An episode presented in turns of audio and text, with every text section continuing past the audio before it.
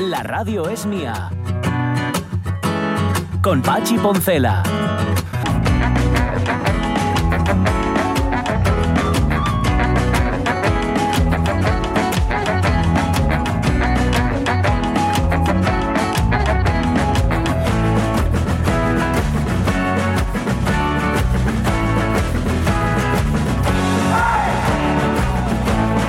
Las 11 y 7, ¡ah! y 7 minutos de la mañana.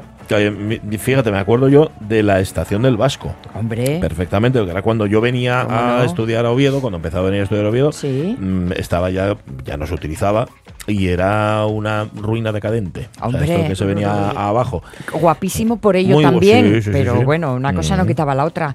Claro que es que eh, yo tenía un noviete en Llanes Sí, y es que tardaba casi cuatro horas en llegar. Desde Llanes hasta aquí. Desde Claro. sí, exacto. Madre mía. Claro, ibas parando en No, todas no has mejorado Sí. mucho la cosa si vas en alza, ¿eh? Bueno, tres y media, tres, tres horas y media. No es un poco menos, pero sí cuatro horas, ¿eh? Qué bárbaro. Que manca, ¿eh? Mm, ya, bueno, hacías amigos. Sí, eso sí. Pues, claro, igual te lo quitaban al mozo, de la que venía. Sí, ya estaba la ya en- cosa. en, ¿no? Pendueles ya que ta- quedaste sin mozo. Lo que pasa que con un viaje de esas características había que llevarlo, pues lo típico de las pelis antiguas, Sí. poco menos que el bocata. Sí, sí, bueno, un bocata o, Sí. una, o una potina Sí, con garbanzos. Bueno, bueno. ¿eh? Mm. El bocata ahí envuelto en la mm, servilleta de cuadrinos. Ah, sí, señor. señor. Atada con nudinos. Eh, o, un, o un queso y polvorones y una garrafa de aceite. Este es el, el abuelo de Plácido. Es que ahí me estoy viendo. Es que eh, lo mismo que tú ves Love Actually de todos los- todas las navidades, yo veo Plácido. ¿eh? Todas las, ya lo viste, ¿eh? Yo vi Plácido ayer, bueno, acabé de verla porque la tenía empezada. Y de hecho, digo, ah, tengo ahora una orina, voy a sentir. Me senté, me dormí durante 20 minutos y cuando quise darme cuenta ya estaban llegando a casa. Que tiene, ya sabéis, Plácido el final más triste, más desasosegante y más terrible. Bueno, más de, no sé si es el más, pero uno de los más del cine español y del cine en general. Buf, es de poner los pelos de punta. Pero vamos, que ya la vi, es una de las tradiciones navideñas. Y ahora me queda por ver La Gran Familia, que tengo que verla Ajá. también porque tiene, sabéis que tiene, es para verla en verano y es para verla en Navidad, porque tiene su parte veraniega Sí. y su parte navideña. Pero la quieres parte llegar al navideña- momento Checho. Al momento Checho, sí. Que es otro abuelo también que hablaba así. Es que en Plácido viene el padre de Chencho, ella. que es un poco, es un poco Drácula, ¿eh? Esto es cosas de Sí, Pepis Ver era un poco. Podría haber hecho, fíjate, si no hubiera sido por el físico, un excelente Nosferatu. Sí, señor. sí, señor. Incluso un con el Drácula físico. muy curioso, ¿no? Bueno, curiosín, curiosín, cu- curiosón. Más bien. Bueno, oye, que teníamos ahí una efemeridona pendiente Sí. y te traes a Alejandro Dumas, padre o hijo, por cierto. Eh, eh, padre. El padre, ¿eh? Vale, vale. Padre. ¿no? El padre de los. Dumas. Pa- Sí, sí, el, el, el de, el escritor. El escri- bueno, es que, a ver, no, los No, dos. hombre, no, no. Los dos escribían. Era como los Eh, Strauss, cuando dicen eh, Strauss, sí, Johann Strauss, que padre o hijo. En Bueno, este pues caso es el del conde de Montecristo. El de Conde de Montecristo. Vale, muy bien, muy bien. El de los puros. Sí, sí, Vale. eso es. ese De los puros. El del conde de Montecristo, que es curioso porque me lo revisité hace relativamente poco, Sí. Que es un tocho, ¿eh? El Y, disfrutaste como un verderón otra vez. Disfruté un, disfruté un montón y, me- hombre, se nota mucho que, que está escrito como, folletín, Sí. ¿vale? Porque las entregas, así, todo esto. Sí.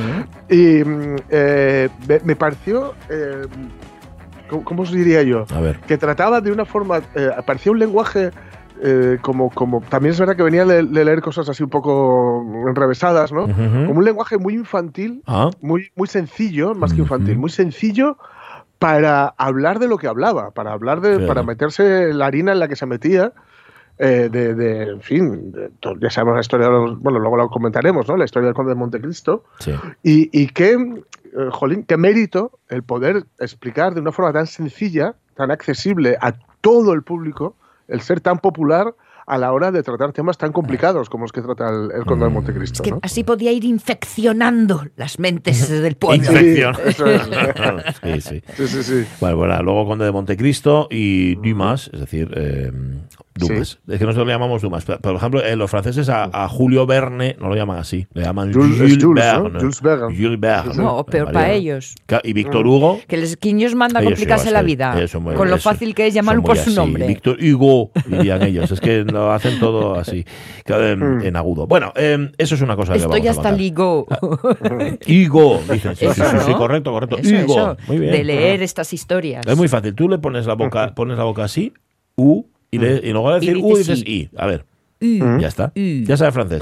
ya sabe francés, ya está. Déjalo Ah. ahí. Déjalo ahí. Em, Pasemos al chino. Eh, vamos, a, vamos luego con la, a completar la vista de presa. Eh, Ujú. Luego vamos a hablar de arroz con leche recamado o no, que era Sí. el tema que os planteábamos. Pero antes los extremos. Antes tenemos que irnos a las salas de Asturias. Eso es. A Oriente y a Occidente, empezando por dónde? Por el oriente, Muy porque bien. ya que nos vamos al extremo, Cuatro horas. hasta el extremo Hasta y más allá. Eh, y ese más allá es la República Dominicana. Ah. Os digo esto porque eh, es- eh, se han reunido en el archivo de indianos a ver qué va a suceder a lo largo del próximo año, ¿no? Sí. Han hablado de perres, Bueno. el presupuesto son 432.000 euros, van a crear un nuevo mirador turístico en la Quinta Guadalupe, ya sabéis que es eh, donde está instalado el, el archivo de Sí. indianos, ¿no? Y, y el- este mirador turístico va a ser en el tejado del edificio y Ujú. además van a crear un grupo de apoyo de República Dominicana, Ah. similar Mm. al que ya se creó con México. ¿eh? bueno. Esto correrá a cargo eh, eh, una asociación de amigos de la Fundación Archivos, Archivo de Indianos de la República Dominicana. Vale. Bueno, lo contó todo el Mm. presidente de la fundación, porque como os digo, se reunió el patronato y bueno, son los planes así un poco más inmediatos Vale. para que sepáis por dónde va la cosa. Muy bien. Mm, mm, No van a volver, fíjate. cuatro- que- sí, Mm. 432.000 euros de presupuesto. No sé por qué me sorprendió. No sé si por mucho o por poco. mucho, ¿eh? no lo Tengo sé. que pensarlo. Luego pones que a mirar y no dan para nada. Si vuelves por allí, fíjate bien, porque el trabajo de restauración de muchos de los muebles lo hizo mi señor padre. Callao. Mira, no sí, sí, sabía. sí. No Pasó allí una larga temporada antes de Mm. que aquello fuese de nuevo abierto a- al Mm. público. Muy bien. Vale. eh, Vale, más cosas, más se- cosas. Seguimos en Oriente. Seguimos en Oriente, nos vamos hasta Ponga, porque Mm. la iglesia de Viegu, que fíjate lo que son las cosas, ¿eh? les había. También estuvo tu padre ahí. Resta- ah. Habían hecho un, un- ¿cómo se dice? Un, apaño, Sí. un buen apaño en el 2017, fue fue cuando se le incluyó en el inventario de patrimonio cultural de Asturias. Le hicieron parte de la cubierta, de la cabecera y tal y cual. Pero este aquí que al año siguiente, en el 2018, cayó una no nevadona. Ay, amigo. Y amigo mío, hay que reforzar, eh, bueno, pues alguna parte de la estructura que en su momento mantuvieron ahí, Ya, eh, pero que hay que hay Ya, que entrar ya, a una solución definitiva y parece ser que ya se ha decidido finalmente. También hay presupuesto ya que son mm, 42.000, 43.000 euros eh, en, que tampoco sabemos si mucho poco. en euros redondos sí, y en un par de meses que lo van a llevar Bueno. a cabo porque oye si cae otra nevadona qué Pues imagínate ¿Eh? tú. ¿Eh? ¿Eh? Que no vaya ahí el arquitecto del Acuadón, que si enseguida ve que esto aguanta, esto aguanta lo que Que es- hiese, que es- que es. nevadona y lo que sea, mira, esto. Vale, vale eh, esa es la segunda. ¿Y la tercera? La re- tercera es para el trabajo de los voluntarios en Cangas de Onís que han retirado eh, desde junio y hasta noviembre 180 nidos de avispa asiática Ajá. de la velutina. Eh, el ayuntamiento dice que además hay que sumar otros 13 que retiraron los bomberos, Ujú. 41, eh, em, 41 más de la Consejería de Medio Rural. Ajá. Y aún así se sigue trabajando eh, para la detección y control del avispón asiático. Escuchaba hace poco, eh, ahora en diciembre, una noticia que habían echado un, un rastreo genético por la presencia de la avispa asiática en Europa Ajá. y se confirma que todos descienden de un solo ejemplar. De uno solo, O sea que como Gengis Khan. al lorito, o Julio Iglesias. eh, Ah. al lorito con es. la avispa. Anda. Con el avispón, pero bueno, ya se murió, ¿no? Eh, eh, supongo, supongo. Eh, Murió contento. Un avispón, le veías la cara. Después de haber entregado eh, al mundo Todo su néctar. Bueno, em, pues nada, sigue siendo una plaga, aunque se está trabajando en ello, como Sí, diría. José María Aznar. Eso por el oriente. Vamos a Occidente, entonces. Nos venga. vamos al occidente para hacernos eco de un par de noticias, bueno, de tres noticiucas. A ver, por un lado, el funeral que se mm, Ofició. vivió ayer, que se ofició ayer, lo ofició además el, el arzobispo en la despedida del párroco Constantino Rodríguez en Coaña. Ah. eh, que es el sacerdote jubilado, falleció a los 93 años y bueno, pues fue la, la despedida. Ajá, que era muy querido, me imagino, en la zona. en la zona y todo Ah, eso. pues sí. descanse en paz. Entonces, bueno. Vale. Más cosas. Los eh, en Valdés Mm, que están pensando ya que va a pasar el próximo año. Bueno, están encantados porque Sí. ellos van a llegar PRs. Bueno. Los fondos europeos van a dejar en Valdés 1,35 millones. Que tampoco sé si Tampoco mucho poco, si mucho poco, pero correcto. suena, suena a perruques. Algo bien. se va a poder hacer Ujú. bueno con Vale, todo ello. bien. Bueno, lo que quieren es sobre todo una buena parte de este dinero se va a emplear en el plan de sostenibilidad turística en destino. En total eh, van a, mm, eh, a ser para este objetivo millón y medio de pesetas porque también va a haber eh, perdón de, Ah, de que millón euros y medio siguiente digo yo que es poco. que es- no, no, porque también el ayuntamiento va a aportar un piquín hasta completar esta cifra, ¿no? Y la parte más grande, 400.000 euros, es para la movilidad turística sostenible, el impulso gastronómico ligado al calamar, Ah, ah. ¿eh? Museo del Calamar, Claro. pim pam, Ujú. y también a la ciencia, porque el Museo del Calamar ahí se ha de llevar investigación, y es una forma de consolidar este Museo del Calamar gigante que, acordaos, se abrió el pasado julio y que se ha convertido pues, en uno de los puntos de referencia junto a ya el eh, bosque del Jardín de Fontebasha, que también se ha convertido en un, en un elemento de, de atracción turística muy importante.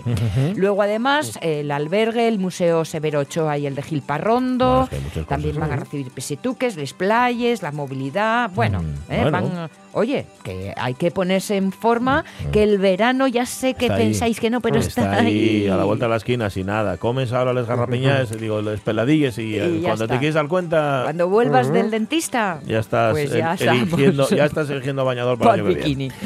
Y una más, ¿o Y la concentración pa- parcelaria en piedra fita. Los Bien. propietarios van a recibir hoy la previsión del lote que les pertenece de las 200 hectáreas que la Consejería de Medio Rural ha reunificado en 90 fincas.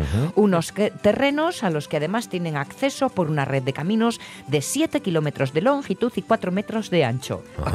Oye, Para que lo imaginéis Bueno, con todos los detalles. Cuatro de ancho. Sí, sí. Madre Bueno. mía. Poco justo, ¿eh? Si te, que- uno, si te uno enfrente... Exacto, para eso no va a dar, ¿eh? Pero bueno, coges, coges el aire Sí, sí, y sí. entonces ya ocupa menos el coche, Bueno. sin respirar. Tíreste ahí a la sebe. Sí, no, directamente.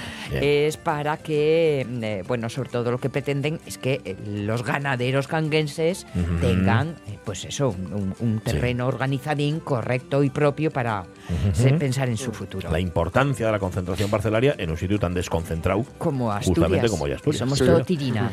Es así. Bueno, Prau. si queréis contarnos cosas sobre las alas de Asturias, ya sabéis, esto es un pequeño clipping de noticias. Si hay algo que os mm, produzca curiosidad o sencillamente que queráis tener altavoz, lo mandáis a través del Facebook o a través de la radio mía rtpa.es. Así de fácil. Eso es. Las 11 y 20, preparado Jorge Alonso, que se para José y completamos revista de presa. Venga, va.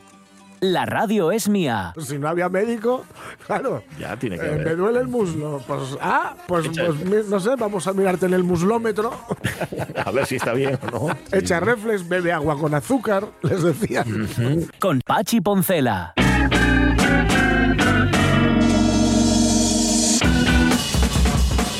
Pues mira, ya sé que no, porque la ciencia va por otro lado, pero igual eh, soy diabético hoy por haber bebido tanta agua con azúcar cuando era pequeño.